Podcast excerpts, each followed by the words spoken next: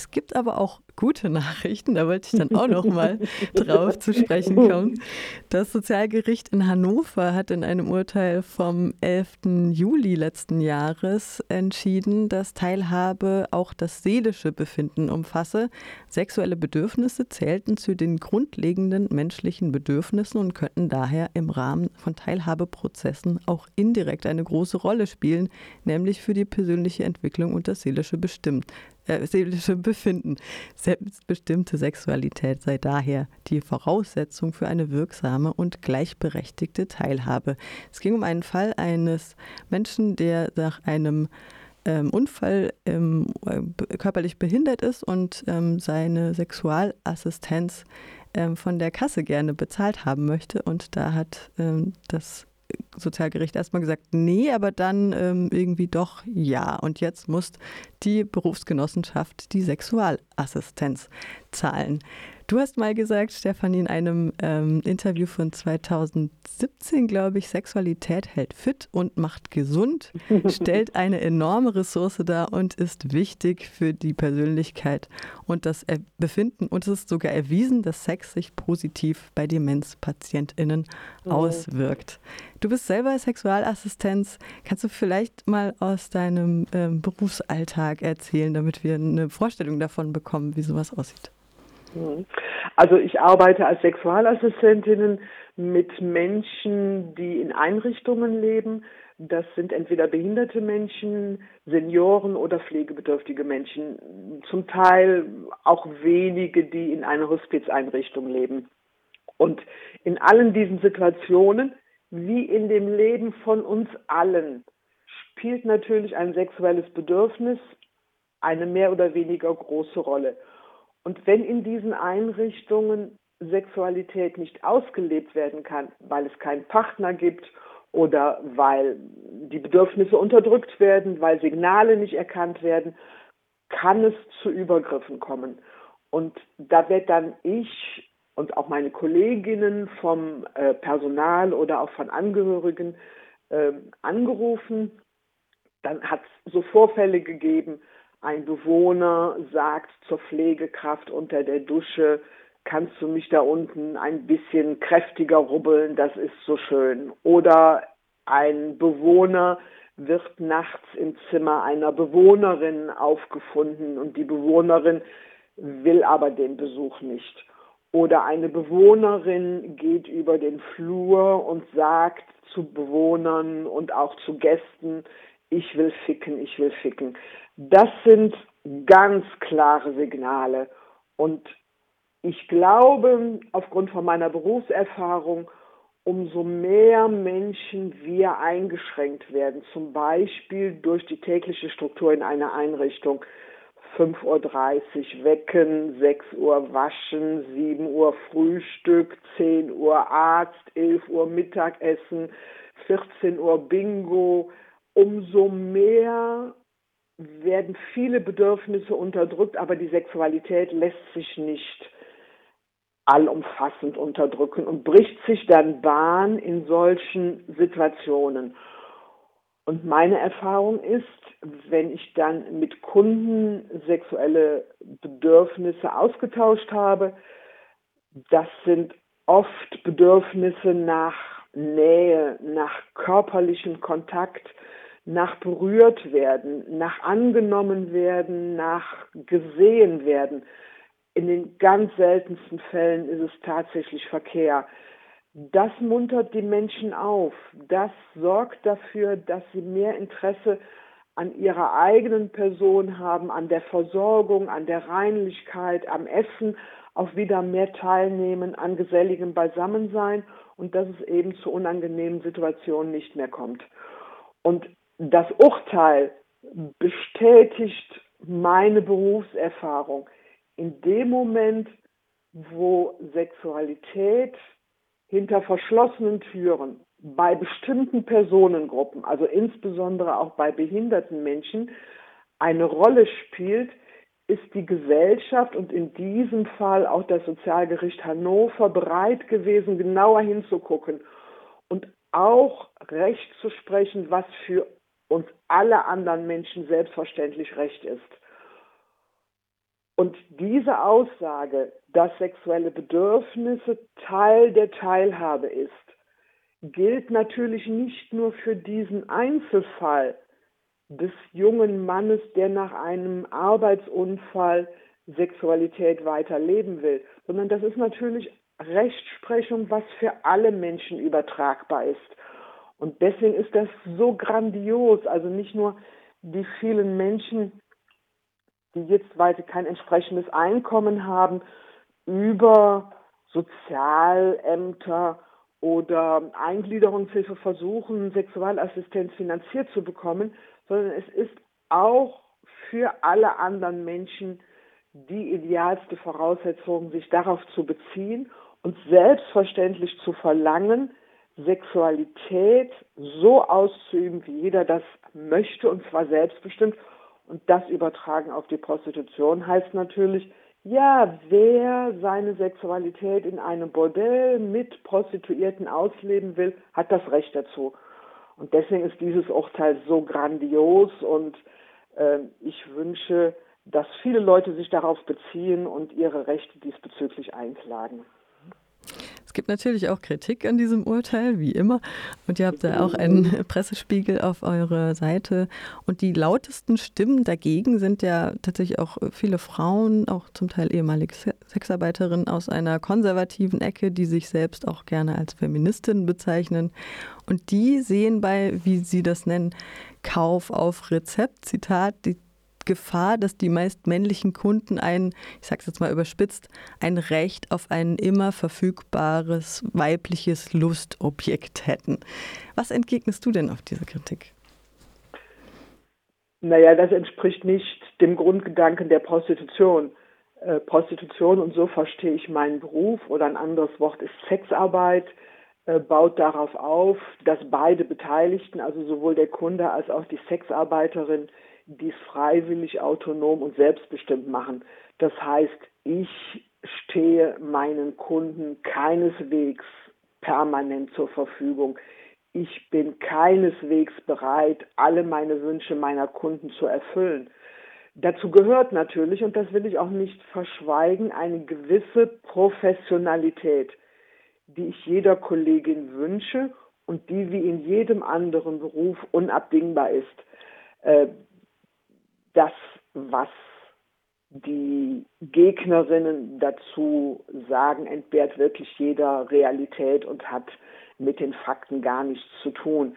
Äh, fragen Sie einen behinderten Kunden, wie schwer es ist, eine passende Sexualassistentin zu finden, äh, wie lange er suchen muss, wie viel er erklären muss, äh, dass es eine Sache der Verhandlung ist, äh, wann und wie und wie lange und zu welchem Geld äh, da von permanent Verfügbarkeit äh, zu sprechen oder von, von einem wahren Charakter, das ist schon sehr böse. Ähm, wir sind keine Ware, wir sind Personen und wir bieten sexuelle Dienstleistungen an.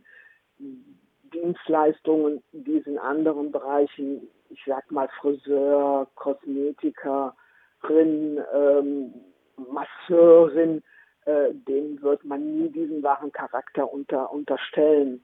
Ähm, das ist eine, eine Boshaftigkeit, äh, die wirklich auch zurückzuweisen ist. Da du auch die Professionalisierung angesprochen hast, das ist ja auch ein langes Thema und ein schon lange Thema in der Branche und auch ein Problem tatsächlich in diesem Fall, weil in dem Gerichtsurteil äh, oder das, ähm, das jetzt vorsieht, dass nur zertifizierte Sexualassistenzen, die es ja nicht gibt, äh, eben zugelassen sind. Ähm, wie überwindet man diese Krux? Ja, da muss ich wirklich schmunzeln. Äh, ich weiß gar nicht, wie in dieses Verfahren der Begriff der zertifizierten Sexualassistentin hineingekommen ist. Äh, natürlich kann ich mir dieses Label selber aufkleben, aber es ist natürlich kein Zertifikat, was von irgendeinem Institut auch nach anerkannten und überprüften Richtlinien herausgegeben wird. Und da wehrt sich auch die Branche zum Teil heftig, weil sie sagen, um Gottes Willen, äh, darf dann nur noch eine zertifizierte Sexarbeiterin tätig sein. Es ist doch eigentlich was wir alle können sollten, nämlich Sexualität auszutauschen. Ähm, ich glaube, das ist ein bisschen überzogen vom Gericht. Äh, ich weiß auch nicht, äh, woher sie das haben.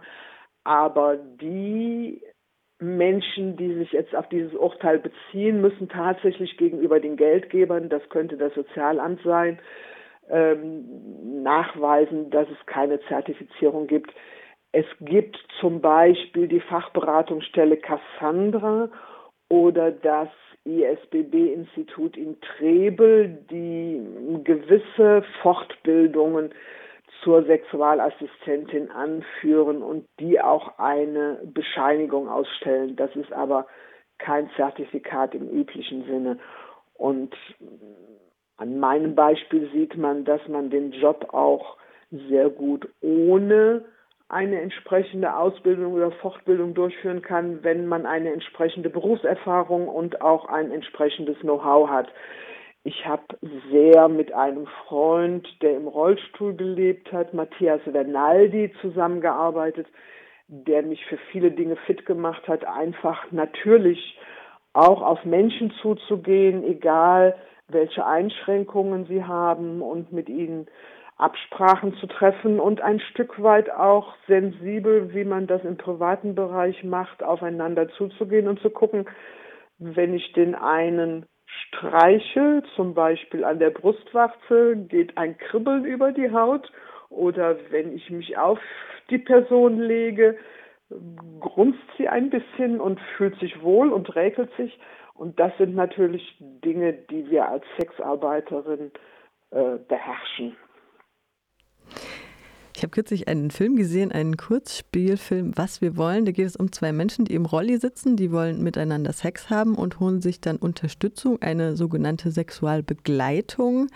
Und in einem Dialog in der Kneipe in dem Film erklärt er seiner Partnerin auf Nachfrage, dass die Kasse das nicht zahlen würde. Ähm, mhm. das ist das, was also ich so jetzt gerade aus dem Deutschen Bundestag als passive Sexualassistenz so rausgelesen habe, ein bisschen.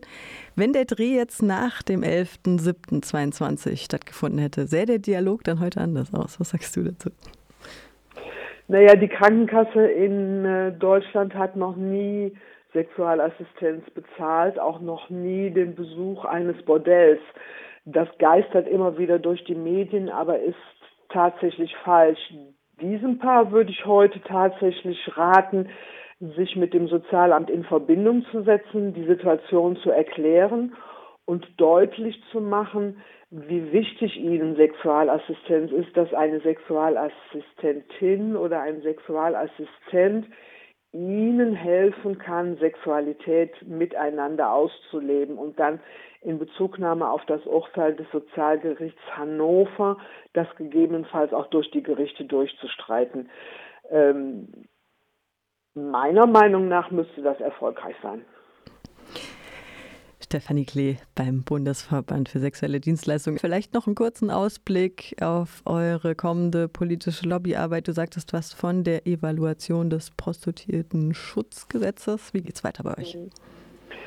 Ähm, in dem Gesetzestext vom Prostituierten-Schutzgesetz steht, dass äh, die Evaluation, also die Überprüfung, was hat das Gesetz in der Praxis gebracht, letztes Jahr im Sommer beginnen sollte.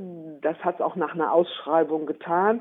Das Kriminologische Forschungsinstitut in Hannover hat den Auftrag erhalten und setzt sich jetzt mit unterschiedlichen Aspekten des Gesetzes auseinander, befragt Sexarbeiterinnen, aber auch viele Behördenmitarbeiterinnen, weil das Gesetz ja eine Pflicht Gesundheitsberatung und Pflichtregistrierung eingeführt hat.